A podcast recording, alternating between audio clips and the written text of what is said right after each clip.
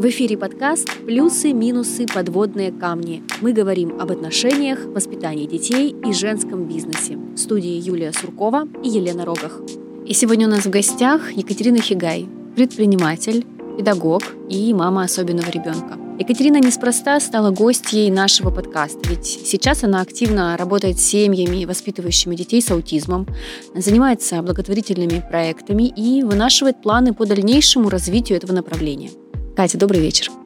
Здравствуйте. Я немного волнуюсь, но очень рада вас видеть и рада пообщаться. Я думаю, что все пройдет хорошо. А, Катя, я знаю, что у тебя есть своя студия, в которой ты как педагог занимаешься с детками, имеющими расстройство аутистического спектра. И в прошлом году ты сняла фильм на эту тему. А, и сейчас готовишься к съемкам второй части, верно? А, съемки уже начались. Угу. Угу. А в первом фильме ты рассказывала о том, с чем сталкивается семья, когда в нее приходит особенный ребенок. Я его смотрела, и действительно фильм очень пронзительный. Он, а, его невозможно смотреть закрытым сердцем. Благодарю тебя за то, что делишься этим и привлекаешь э, людей, родителей, да, про это говорить вслух. Немного позже мы затронем тему фильма. А сейчас расскажи для начала, пожалуйста, о том, что произошло в вашей семье, когда вы поняли, что Саша, твоя дочка, не такая, как все. Когда и как вы это поняли? А, странно вообще вот сформулировать сейчас, уже оглядываясь назад, потому что все это происходило постепенно. То есть не было такого, что мы поняли это в один день. Просто сначала вообще у любых родителей любовь порой настолько сильная и ослепляющая, угу. когда даже есть моменты, которые настораживают, беспокоят, хочется закрыть на них глаза и просто подумать о том, что ну, это какая-то безобидная особенность. Но когда уже все факторы складываются в какую-то картину неблагоприятную, и ребенок становится старше, мы это поняли, когда Саше было примерно там 2,2, когда она пошла в детский сад. Вот когда у нас э, начались сложности с адаптацией у ребенка, тогда уже было понятно, что это не просто характер. Какие проявления были? А, Саша не не понимала обращенную речь, то есть она не понимала инструкции воспитателей, она не участвовала в общей деятельности детей, то есть у нее были свои стереотипные игры, интересы, стереотипные движения, и, в общем-то, ей было все равно, кто ее окружает, какие там правила в детском саду, то есть она находилась полностью на своей волне. Стереотипные это это повторяющиеся. Например, она любила бегать кругами. Вот и игрушки, которые э, интересуют обычных детей, ее мало интересовали. А, например, она любила просто расставлять в ряд какие-то предметы, кубики, машинки. Она их не катала, не, не использовала их вот как в плане э, функциональной игры, просто манипулировала этими предметами. Но, вы знаете, это же такой коварный диагноз, вот расстройство аутистического спектра, она не была полностью закрытой, то есть она проявляла эмоции, она улыбчивая всегда была, смеялась, хохотала с нами, любила взаимодействовать, то есть не была замкнутой. Ну вот, когда она попала в общество, все это просто стало более заметно. Но, тем не менее, вот эти все действия, которые она делала, они же не были какими-то опасными для нее или для окружающих. То есть они были просто какие-то иные, или они все-таки доставляли беспокойство э, другим детям и воспитателям? Если э, именно в контексте детского сада разбирать, то такому ребенку, конечно, нужно больше внимания. И в этот момент воспитатель, э, обращаясь, обращая больше внимания на этого ребенка, он как бы вроде бы тех детей чуть меньше. Упускает. Да. Угу. И вот в этом, собственно, у нас и был корень разногласий. Когда мы начали ходить в детский сад, мне начали говорить о том, что мы не можем за ней уследить, и у меня, естественно, очень много было обиды, э, такое чувство неприятное, когда твой ребенок не, не угоден, не нужен, он никому не нравится, твое чудо, девочка, красавица, mm-hmm. тут стала вдруг чудовищем, которое всех пугает и расстраивает и создает только неудобства. И вот э, такой прям непростой путь пришлось пройти до, до того, что у нас есть сейчас. Да, то есть до принятия, я бы сказала, с обеих сторон. То есть с того садика мы все-таки ушли, но сейчас мы уже нашли свое место. А сколько лет Саше сейчас? А в апреле ей будет 6, в конце апреля. И это другой садик, И это садик э, также с, ну, с люб... общий, да, для Да, всех да, детей, не специализированный. А, Там вообще про садик отдельная история. У нас замечательный детский сад, могу даже назвать его Филиппок.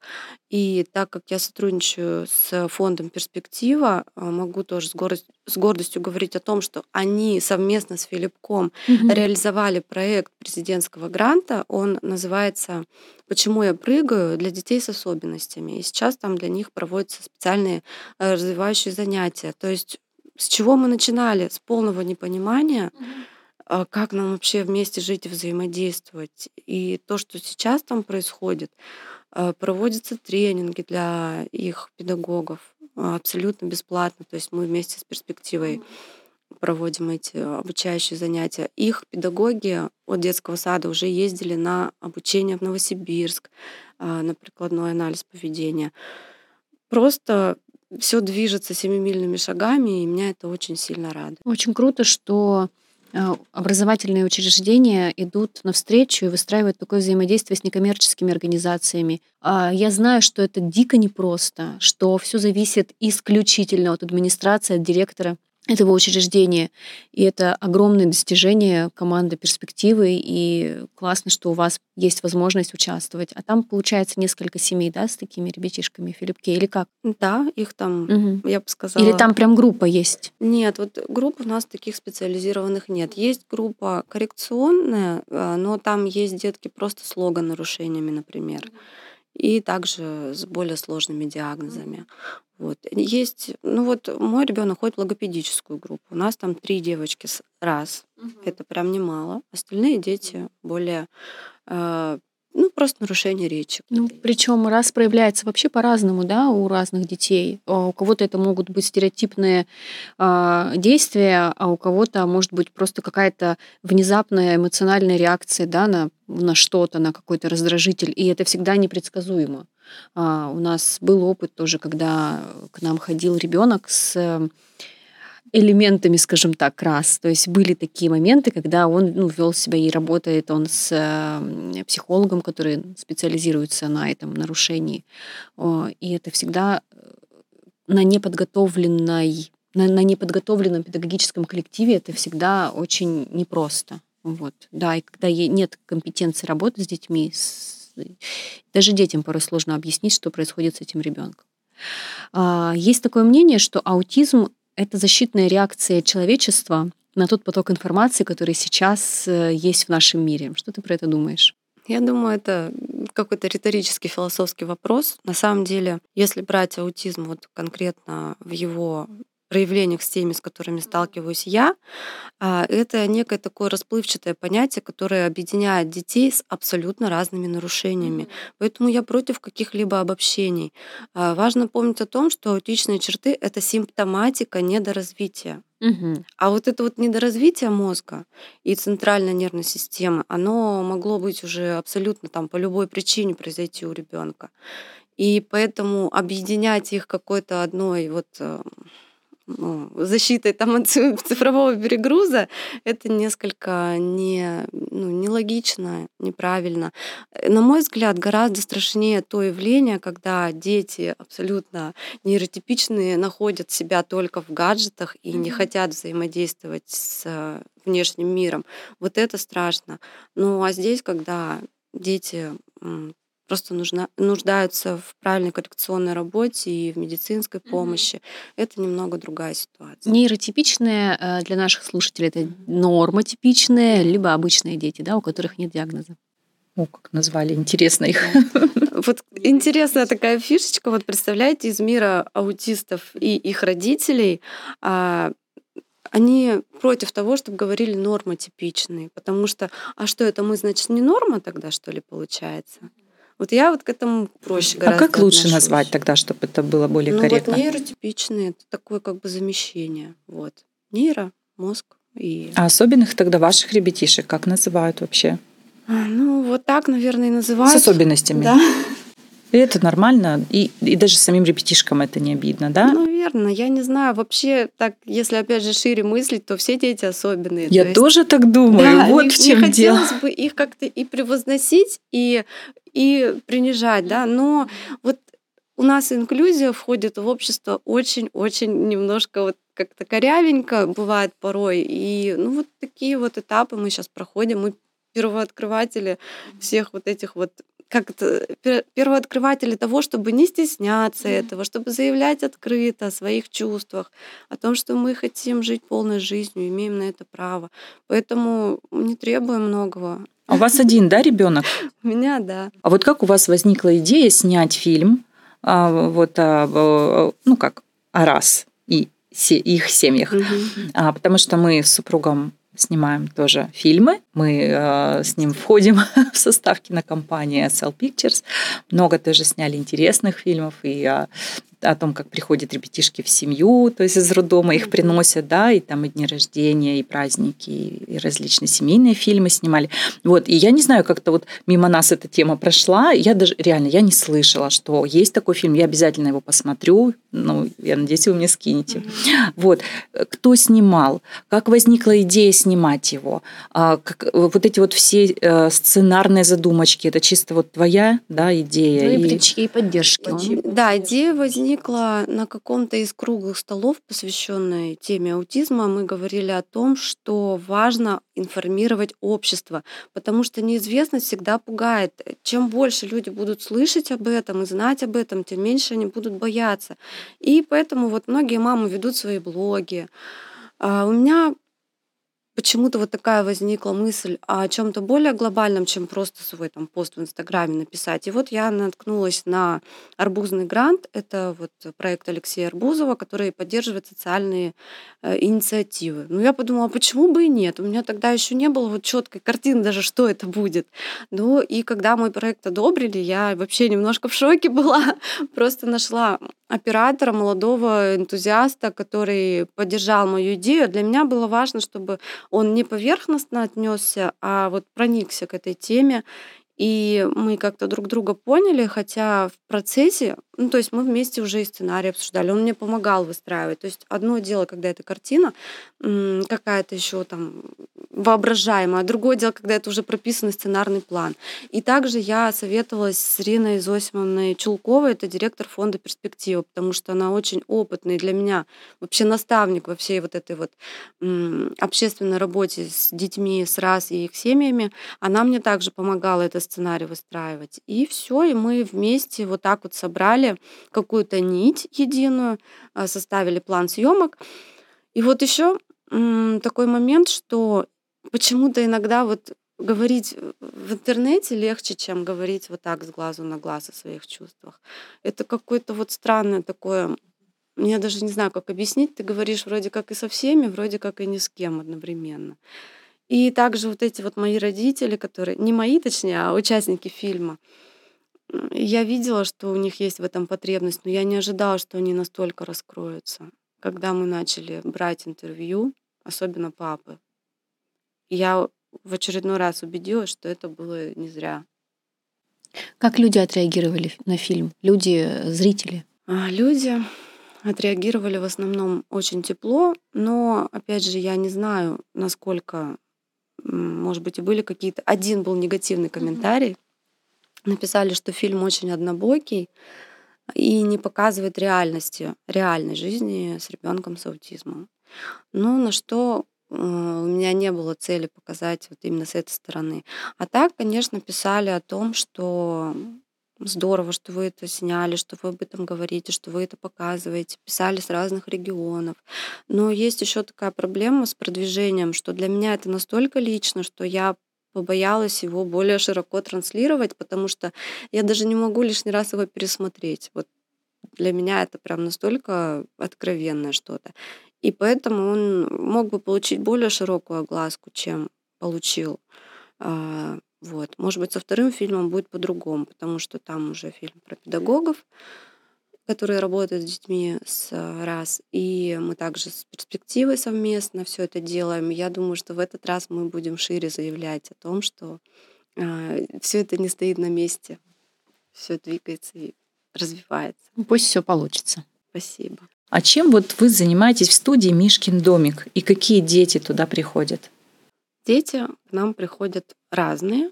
В основном, конечно, это дети с расстройством аутистического спектра, есть дети с задержкой психического развития, есть дети а, с интеллектуальной недостаточностью, и нейротипичные детки к нам тоже приходят, ну, чаще на консультации, чем на постоянные занятия. все таки основные наши дети — это дети с РАС, с тем же аутизмом.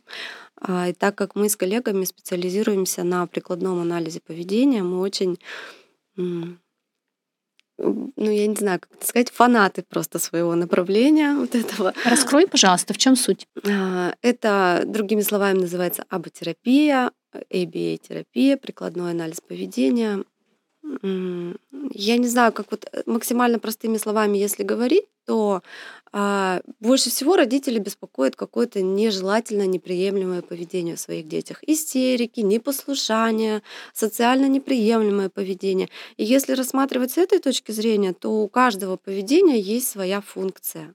И когда мы об этих функциях знаем, нам проще выстраивать свое поведение, чтобы влиять на поведение ребенка. Потому что родители зачастую а, неосознанно подкрепляют вот это вот а, нежелательное поведение, и получается замкнутый круг. То есть ребенок дает реакцию, родитель еще больше дает реакцию, а ребенок, ага, это работает, я сделаю так еще раз, и даже не раз, а в следующий раз я еще сильнее сделаю. Слушай, это классика жанра просто. Даже в, в работе с обычными детьми, да, по да. своим детям личным, я это знаю, прекрасно работает. И вот когда родителям открываешь глаза на это, ну, некоторые, правда, не задумывались в силу того, что не каждый обязан быть специалистом в этом направлении, несмотря на то, что очень сильно любит своему, своего ребенка.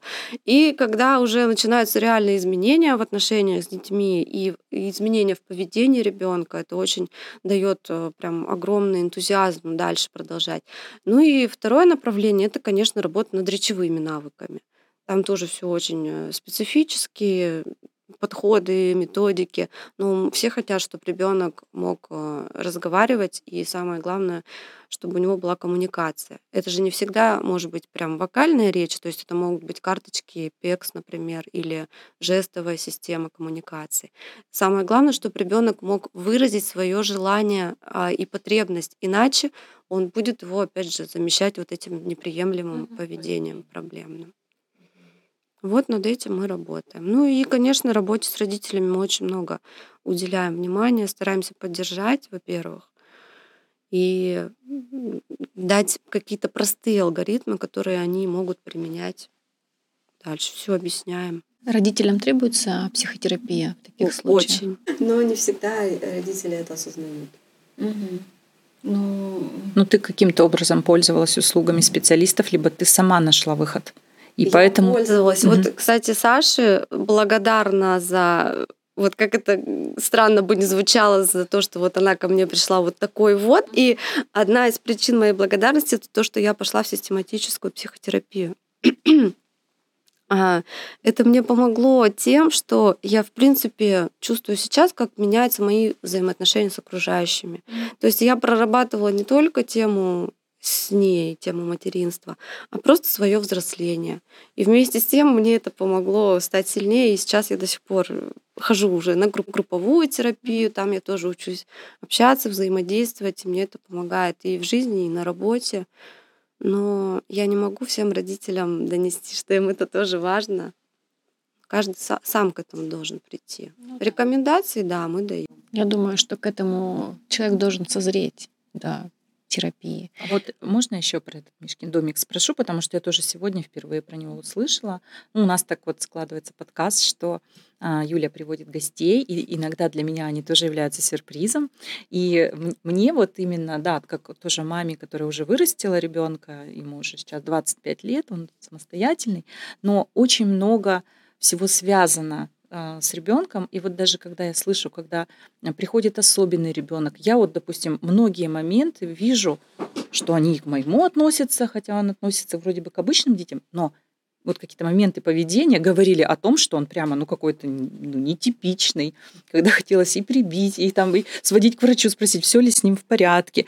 А на самом деле, то есть если анализировать, это же и наше поведение – И наши даже отношения, может быть, с папой каким-то образом влияли на его вот какие-то детские, там, может быть, истерики или что-то. Поэтому надо всегда, ну, в первую очередь, на себя смотреть, правильно?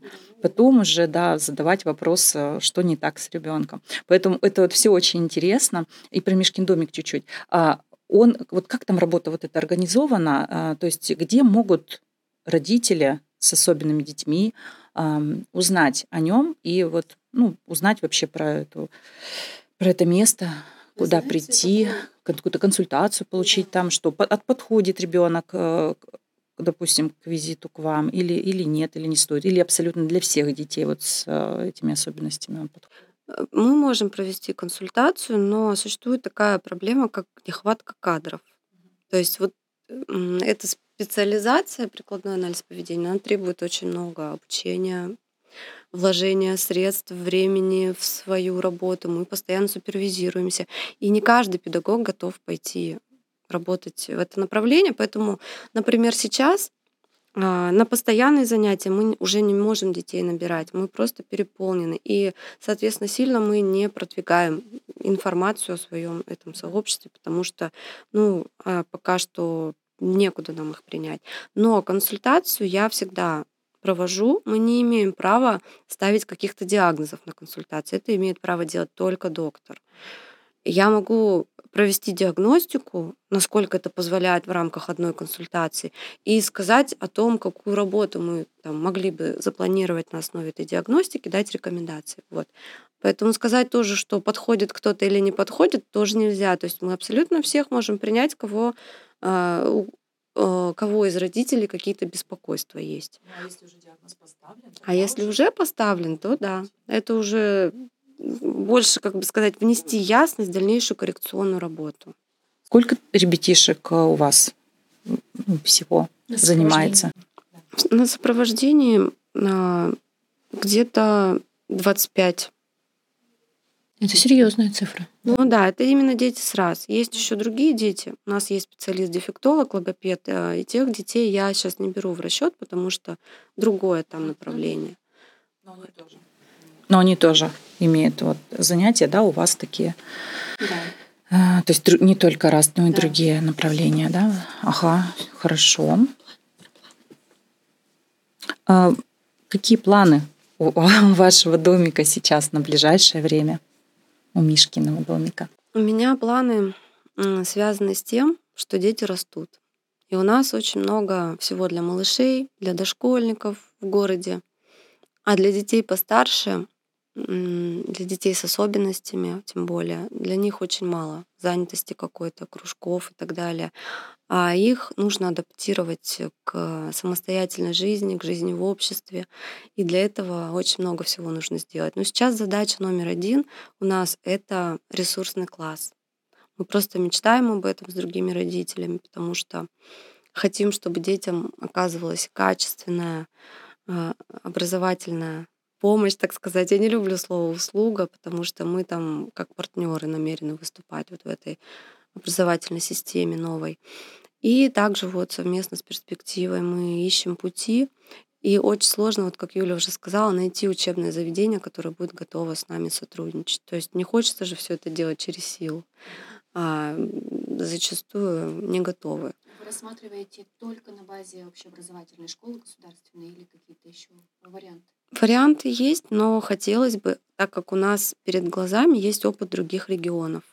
Уже в очень многих регионах такие классы открыты, и везде это была именно родительская инициатива. А поясни, ресурсный класс — это инклюзивный класс, в который включены как нейротипичные дети, так и детки с особенностями, верно? Да, но там они не все время находятся вместе. Это как, например, есть э, там первый А, а есть первый А1, например. И вот на базе этого первого А еще есть отдельный маленький специально оборудованный кабинет, где занимаются дети с особенностями, каждый по своей индивидуальной программе. У них есть ютеры, у них есть кураторы. И вот в тот основной класс они выводятся только по мере готовности. Не так всем скопом, например, а там Вова готов два урока посетить, он пойдет и посетит. А вот Саша готова только на полурока одного прийти тихонечко с ютером, потом выйти, она только учится. И вот таким вот образом выстраивается работа, чтобы и тем детям было комфортно, которые в основном классе учатся, и для этих детей это было адаптировано максимально. Ну и, соответственно, должно быть хорошее, качественное сопровождение именно тьюторское, педагогическое. А если вы вырастите вот этих ребятишек и выпустите из школы, да, в большую взрослую жизнь, они уже будут подготовлены, вы будете дальше заниматься ребятишками маленькими. Продолжит работать Мишкин домик или он только под один проект? Мои ну, дети. Мишкин домик будет э, работать, потому что у нас появляются все равно новые педагоги, у нас растет наше сообщество, и, возможно, я уже, конкретно я, перейду к какой-то более кураторской, супервизорской работе, а вот инструкторы, они все равно будут, и потому что потребность такая есть, и очень много ее, этого спроса, и бросать их не хочется вообще. Действительно, ребятишек с раз сейчас все больше и больше становится, и при этом, как мы уже говорили, вариаций этих расстройств тоже огромное количество. Вот на твой взгляд, а, в нашей стране какие условия созданы для успешной адаптации таких людей в общество? Я вижу, ты нахмурила немножко брови. Я не знаю, созданы ли они. Мне кажется, все решают люди. Просто на конкретных местах конкретные люди, как опять же, Юля, ты уже сказала о том, что от конкретной администрации детского сада, от того, как они к нам отнесутся, зависит во многом наш вот этот вот успех проектов. Поэтому я начинаю с себя, я иду к этим людям с открытым сердцем договариваться, без требований, а просто давайте вместе что-то менять, потому что на самом деле в этом заинтересованы обе стороны. Для других детей, когда с ними в группе находятся детки с особенностями, это тоже очень полезно. Они становятся добрее, они заботятся о них. И когда они уже во взрослом виде встретят таких людей в жизни, mm-hmm. для них это не будет шоком и, скорее всего, не будет каким-то отчуждением. Вот. И они будут знать, что сделать, как помочь, да, или как э, да, про, а, прокоммуницировать так, чтобы его не травмировать ни психически, ни физически. Ну, это здорово. Прям здорово. А... В продолжении разговора знаю, что вы с ребятишками делали благотворительные открытки а на Хюге Фесте. Я помню, их можно было приобрести. Это было очень красивое, очень красивое и нежное изделие. И, насколько я помню, к 8 марта, да, вы тоже готовили а, Мы изделия. сейчас еще в процессе. Да. А, и это открытки, которые созданы самими ребятишками. Да, а если присмотреться к их дизайну, то там все максимально простое. И вот через эти открытки я тоже хочу показать о том, что красота души, она присутствует в этих детях, и они тоже вносят лепту прекрасного в этот мир. Мы пытаемся, конечно, они не сами все операции вот и до проделывают, конечно, взрослые помогают, там, педагоги, родители, но они у нас там учатся вырезать, приклеивать, вот это все им уже по силам, и получаются какие-то замечательные изделия, которые мы продаем, и на вырученные средства мы приобретаем игрушки, пособия для Мишкиного домика. Потому что вот у детей сразу у них есть такая особенность, они очень быстро насыщаются чем-то, и у них э, специфические интересы там на основе каких-то сенсорных ощущений. Например, кто-то любит там все крутящееся только, вот чтобы было. Кто-то любит машинки с трека скатывать, кто-то любит только мячики, например. И вот мячики же ему надоедают рано или поздно, все, которые у нас есть. Да, другой и, он не любит. Да, другой он не любит. Ну и, конечно, есть там... Да, как вот заинтересовать? Вот, представляете, вот есть мячик, мячик. С ним нужно придумать сто и одну игру. Просто берешь ведро, начинаешь его крутить по этому мячику. Это одна игра.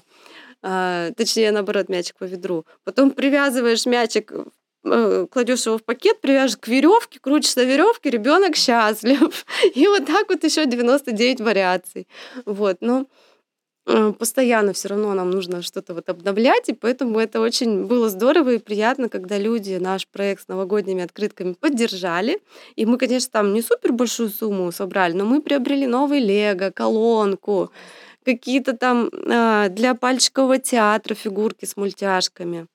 И вообще, да, здорово. Ну, ваш проект, э, мне кажется, прямиком э, на краудфандинговую платформу. Думала об этом? Планета Рубом, стартер. Честно, не думала, но спасибо за идею. Мне кажется, это вообще огонь. А, тем более сейчас эта тема действительно очень хорошо поддерживается. Но люди, они мало того, что э, такие добросердечные, а, и они сейчас именно к этой теме стали более осознанно относиться. Они понимают, что это важно. Они понимают, что ну, на государство все не свалишь. И э, если ты сам не сделаешь вклад, то ну, бессмысленно требовать, чтобы кто-то его сделал вместо тебя. Это круто. А какие еще у тебя есть? Ты знаешь, что какие-то мысли есть у тебя про развитие этого проекта благотворительного дальнейшее? Ты немножко делилась со мной. Мне бы хотелось сделать это больше, чем открытки. Какая-то сувенирная продукция, что-то... А, знаете, вспомнила, с чего вообще все это началось. А, с фонда «Антон тут рядом». Это фонд в Санкт-Петербурге, которым я восхищаюсь. И там взрослые люди с аутизмом, они работают в мастерских. А, у них есть э, гончарная мастерская, швейная мастерская и так далее. Они выпускают уникальные изделия, и они там работают, они там трудоустроены. И на средства от продажи этих изделий существует этот фонд, и он реализует свои проекты также от э, благотворителей и э, со средств от продажи этих изделий. Вот на мой взгляд, это вот просто супер шикарная идея. Приобретать вот те вещи, которые сделаны вручную, и знать, что ты не просто купил, а ты купил и на благие цели куда-то пошли эти деньги. А что Саша любит делать своими руками? Вот какие ее любимые занятия? Вырезать. Она любит. У нее, к сожалению, это переходит на волосы порой. Свои или чужие? Свои, пока только свои, но уже два раза она подстриглась. Причем первый раз это было за два дня до фотосессии новогодней. А второй раз это было за день до съемок фильма номер два. Но второй раз уже было не так сильно видно, потому что уже было все чекрыжено, все, что можно, и только сзади, где она не дотянулась, у нее осталась такая дорога. Вот. Благодаря которой сейчас могу ей два хвостика делать, и тогда еще не сильно заметно. А так она очень любит приклеивать и вырезать. Вот я постоянно жалею о том, что я не всегда успеваю заснять вот этот проект, э, процесс, и качественно его снять. То есть это нужно настолько наловчиться, чтобы все это транслировать, и тогда люди еще больше будут открываться. Mm-hmm. И потому что я вижу это по реакции, когда вот эти игрушки мы закупили на средства от открыток, и я сделала видео и выложила его, как дети играют с этими игрушками, и мне очень много пришло реакций. А почему мы пропустили? Мы не знали, мы хотим тоже. И я всем пообещала на 8 марта. Сейчас пока не очень успеваем, но буду очень стараться. Слушай, ну это же можно реализовывать еще и на разных ярмарках. Например, у нас в Дельтаплане есть ярмарка. Мы два раза в год минимум проводим перед Новым годом, перед Масленицей. И на этих ярмарках дети выставляют свою продукцию, естественно, которую они своими руками сделали, их покупают. Это какие-то открыточки, да это все что угодно, это что-то вкусненькое. А, и родители и взрослые покупают, с одной стороны, просто чтобы поддержать ребенка. А с другой стороны, бывают действительно красивые, интересные изделия. Например, я вот в прошлом году у одной нашей ученицы покупала открыточки, которые потом дарила своим близким на Новый год. И они были настолько милые, классные, и это было гораздо круче, чем какая-то купленная там даже стильная открытка. Поэтому я желаю удачи, пускай проект э, развивается, и я думаю, что даже если вы будете участвовать на ярмарках, которые городские всевозможные, а может быть даже будут сами дети продавать, если, если это возможно, или кто-то из них будет в этом участвовать, это ну, еще больше вот да, я тоже вот в, в этом желаю вам успехов больших. А, сейчас такой вопросик. Вот в семью приходит особенный ребенок. И а, смотрите, если в общем, то это, конечно, боль горе для родителей. И ты тоже, сказала, что а, вначале было ну, такое удивление, да, такое незнание, да, что делать дальше. Но э, только с появлением ребенка многие родители понимают, что он что-то принес им. Э, и скажи, пожалуйста, что для вас открыла Саша, либо в вас, что она открыла, либо изменила? А, я бы сказала, наверное, в общем, еще до того, как а, я узнала о ее диагнозе, я вообще поняла о том, что пока я не была мамой, у меня было, оказывается, столько времени свободного, я его тратила вообще на что? Непонятно. И мне захотелось вот то свободное время, которое у меня освободилось, сделать максимально продуктивным. И правда, у меня жизнь во многом изменилась. Я начала более быть активной, что ли, вот с появлением ребенка, начала ценить вот это вот возможности, которые не нужно упускать. А когда мы узнали о ее диагнозе, но, во-первых, нас это очень сплотило, наверное, с мужем в первую очередь, и с мамой, с моей, про других родственников. А, мне сложно сказать, потому что это такая деликатная тема, на которую далеко, до сих пор даже мы не со всеми можем говорить. Вот. А, психотерапия. И самое главное, что я поняла, что за меня никто не сделает. То есть сидеть и плакать о том, что для моего ребенка ничего нет, что ее нигде не ждут, это точно не мой вариант. Тем более моя профессия, она уже и до этого была связана с детьми. У меня дошкольная, я преподаватель дошкольной педагогики и психологии по основному образованию. И я знаю все это изнутри, всю нашу систему образования. И я поняла, что просто теперь я не могу себе позволить отсидеться стороне. По принципу «моя хата с краю, как-нибудь потихонечку проживем». И вот это, наверное, мне... Я очень Саше за это благодарна, за то, что она во мне мою силу открыла, которую я вообще даже не подозревала, и порой я думаю, вообще, как, как я смогла это сделать, вот тот или иной шаг. А все благодаря ей, она меня вдохновляет, мотивирует. Но вы знаете, нет такого, что вот все мы приняли и все, и мы пошли дальше, мы железные люди. У нас постоянно происходят какие-то психологические качели. Ну, по крайней мере, у меня точно муж не подает виду. Но Бывает, что вот кажется все ровно-ровно, потом раз какое-то событие произойдет, которое выбивает из колеи, и я понимаю, что, наверное, я вот все-таки иногда в розовых очках нахожусь. Ну, видимо, это вот мой способ Самое главное, ты правильно поняла, что все, которые задачи принес этот ребенок в твой мир, это только твои задачи. Ну и папа, конечно, тоже, а не посторонних людей. Но благодаря тому, что ты, справляясь с этим ребенком, всем показываешь, как это можно делать, ты также влияешь и на других и помогаешь им, правда? Конечно. Это это потрясающе. Вообще. Я на нее смотрю вообще как просто на. А, Кать, ты говорила, что твои знания в области прикладного анализа поведения помогают тебе в выстраивании отношений а, с нейротипичными детьми. А, повторюсь для наших слушателей, нейротипичные – это обычные дети а, или нормотипичные, в общем, те, у которых вроде как вот таких особенностей нет. А, я правильно понимаю, что есть какие-то универсальные правила, которые помогают справиться со сложно управляемым поведением? И если да, то сформулируй, пожалуйста, несколько из них, ключевые. Я бы затронула здесь, наверное, вопрос функций поведения. Основные из них могу назвать. Если задумываться о том, почему ребенок себя так ведет, и понять это, можно предотвратить последующие вспышки.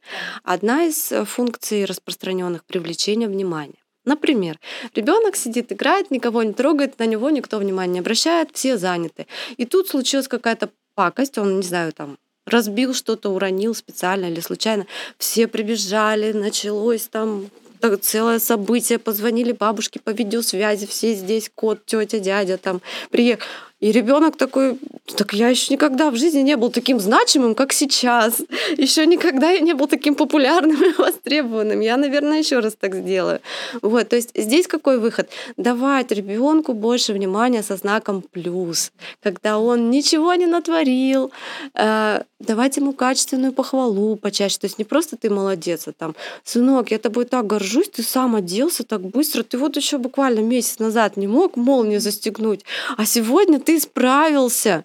И все, и у него глаза загорелись, ему уже не надо цветок ронять, чтобы привлечь к себе внимание родителей. Вот. Это вот одна из функций. А, вторая функция — это получение желаемого. Это когда, например, в магазине, ну, это самый распространенный mm-hmm. пример, ребенок устроит истерику. Если это ребенок постарше, он может устроить истерику из-за того, что хочет новый гаджет. И когда родители там, ладно, хорошо, я тебе куплю, вот только успокойся, отстань и веди себя прилично. Все подкрепили. Дальше вероятность того, что это поведение повторится, и оно будет нарастать, аппетиты будут расти, а, она велика. То есть здесь в двух словах не объяснишь, но суть, я думаю, можно, если задуматься об этом. Вот.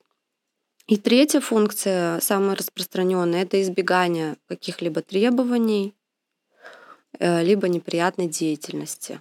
Не хочет делать уроки, например, начинает тянуть резину, отвлекаться, переключать внимание на что-то другое.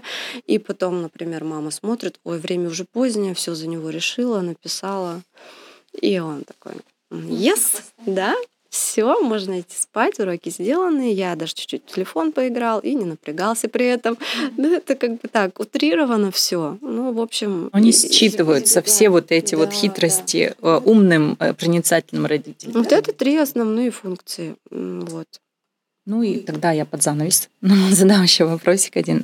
Несколько советов для тех родителей, э, в семью которым пришел особенный ребенок. Может ли э, есть такая база, на которую можно опереться, чтобы стало немножко легче к этому относиться? А, база это сложно сказать, что такое база. Ну, какие-то интернет-ресурсы, фонд выход, э, аутизм.ру, там что-то Внутреннее такое. имеется в виду. Вот какие должны внутренние произойти процессы, не знаю, изменения, чтобы семья ну, как-то спокойнее, что ли, к этому отнеслась, смогла вы, выдержать. Выдержала, не распалась и, да. Да, и сохранила себя для вот этого ребенка. Понятно. То есть э, Тогда я скажу, нужно быть в сообществе, не ограждаться от внешнего мира. Что должно быть в родителе, невозможно ответить, потому что каждый переживает это по-своему, по-разному. Но когда человек один, и когда он в сообществе, когда его окружают люди, которые его понимают, и могут оказать поддержку, могут просто не бросить лишний взгляд, который родитель находится в очень уязвимом состоянии, когда он только-только на этапе принятия, и он сам-то своего ребенка там побаивается иногда, а когда люди еще осуждающие смотрят или какие-то комментарии э, дают. И вот когда ты попадаешь в сообщество людей, которые тебя понимают и поддерживают, даже вот как-то невербально, это очень много силы дает. Поэтому вот мой основной совет это не закрываться. Не закрываться и от своих близких, и в более широком смысле. Искать сейчас очень много людей, которые э, открыты. Если это Абакан, то так и подавно. Вот. Можно через Юлию даже узнать, как попасть. Внизу под нашим подкастом обязательно будут ссылочки, и в том числе на твои все соцсети или ну, на, на те аккаунты, где ты а, находишься, даешь консультации, ну, то есть чтобы с тобой могли связаться. Я, можно ремарочку еще вот по поводу сообщества, да, э, мысль э, очень интересная и важная. Почему? Потому что буквально вчера слушала интересный подкаст, э, он был посвящен счастью. Но это не абстрактное счастье, такое вот, а, я просто счастлив, там медитация и все такое. Это счастье, которое научно обосновано, почему человек становится счастливым. Там исследования были проведены и все такое. И а, выстраивание, поддержание долгосрочных, качественных взаимоотношений с людьми в группе, с каким-то человеком дает человеку то самое ощущение счастья. И а, если ты одинок и не знаешь, с кем про это поговорить, это одна история. А если тебе даже просто есть с кем собраться, обсудить, да, э, выговориться, это уже совсем другая история. И, конечно, здесь поддержка близких и окружение ну, архиважна. А зачастую, Юль, да, ты права, зачастую родителям в таком состоянии на этапе принятия даже выговориться это что-то из области нереального. Им просто побыть рядом — это уже огромная помощь. Без осуждения, без оценки. Просто побыть вот там, где тебя понимают. Слушай, осуждение это тоже отдельная тема. Мы, конечно, уже затягиваем наш разговор, но тем не менее. Потому что я часто сталкивалась с тем, что а почему вот у тебя такой ребенок родился? Наверное, ты там пила, курила, нездоровый образ жизни вела. Просто вы, вы его не вовремя в садик отдали, вот поэтому у вас все проблемы. Просто вы его слишком целуете в одно место, вот поэтому у вас проблемы. Вот такое осуждение, да, это бывает. Ну, через все это можно пройти, если есть Я бы еще добавила тоже от себя. А, нужно родителю, если он что-то замечает в ребенке, помнишь, вначале ты ну, говорила, что мы поначалу мы просто были ослеплены любовью, и потом начали замечать, и вот именно когда вот это первые, ну, как бы ваши наблюдения, звоночки произошли, надо двигаться и разговаривать, то есть проверять. Я думаю, тоже не надо упускать вот этот вот момент. Вообще да? однозначно. Чем раньше, тем лучше. И даже если вы придете, вам скажут, да, у вас ничего такого сильно как бы страшного нет, это все равно не будет лишним. Почему нет? А, когда ребенок у меня ходил в детский сад, и ему было 5 лет, значит, им как раз предложили, вот там 5-6 лет, им а, предложили тем, у кого есть какие-то дефекты в речи, пойти в логопедическую группу. И они, про... а я, я прямо вот э, ждала, когда сделают вот это предложение, то есть они открыли как раз при нас эту группу логопедическую в садике, и э, сказали, скоро вот мы скажем, кто пойдет. И я так ждала, я прямо к воспитательнице ходила, а он букву «Р» не выговаривал, у него было заднеязычное, такое французское. Я была уверена, что он туда попадет. И тем не менее, менее, они его посчитали вполне нормальным, он сам исправит. У нас есть ребятишки там с более жесткими дефектами, даже практически все там буквы кто-то не говорит. И я очень расстроилась, что нам место в этой группе не досталось. То есть я там пыталась каким-то влиянием надавить, бесполезно. На мое счастье, одна мама, у которой как раз самый-самый был вот, ну, как бы ребенок, у которого было больше всего дефектов в звуках, отказалась, сказав, что мой ребенок, она у нас что, ненормальная, что ли, какая-то? Нетипичная? Нет. Вот я своего ребенка не отдам, то есть это какие-то там дети все ненормально ходят в эту логопедическую. И она забрала ребенка своего. Какими я этими скачками летела и говорю, возьмите, пожалуйста. Они, ну ладно. Он буквально, ну там, наверное, через месяц уже спокойно говорил «Р», потому что все это ему там э, грамотно поставили, и я очень прям, я счастлива.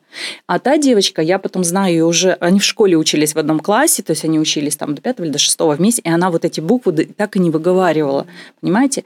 Вот я про что хочу сказать. Не надо ребеночка своего а, вот запускать, даже вот в таких мелочах, как буква «Р», Согласна. Очень, кстати, много детей сейчас с речевыми нарушениями, с шипящими, а свистящими. Они, они же вот в комплексы переходят также, да, и совершенно нормальный ребенок может стать тоже потом, ну, как бы ненормальным для окружающих. Кто-то может смеяться над, если там что-то он не то делает. Поэтому лучше всего уделять внимание, и что можно исправить, исправить, а если нет, просто уделить внимание и просто любить. Точно. Спасибо большое. Мы завершаем наш подкаст. Катя, благодарю за то, что э, поделилась и была открыта с нами. И я думаю, что мы бы еще полчаса точно разговаривали, потому что есть о чем, э, есть общие точки.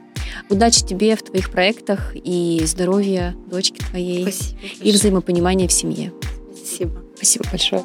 Это был подкаст «Плюсы, минусы, подводные камни». В студии были Юлия Суркова и Елена Рогах. Подписывайтесь на наш подкаст, ставьте лайки, пишите комментарии. Если вы не услышали ответа на свой вопрос, задайте его нам, и мы обязательно запишем подкаст на эту тему. До новых встреч! Пока-пока!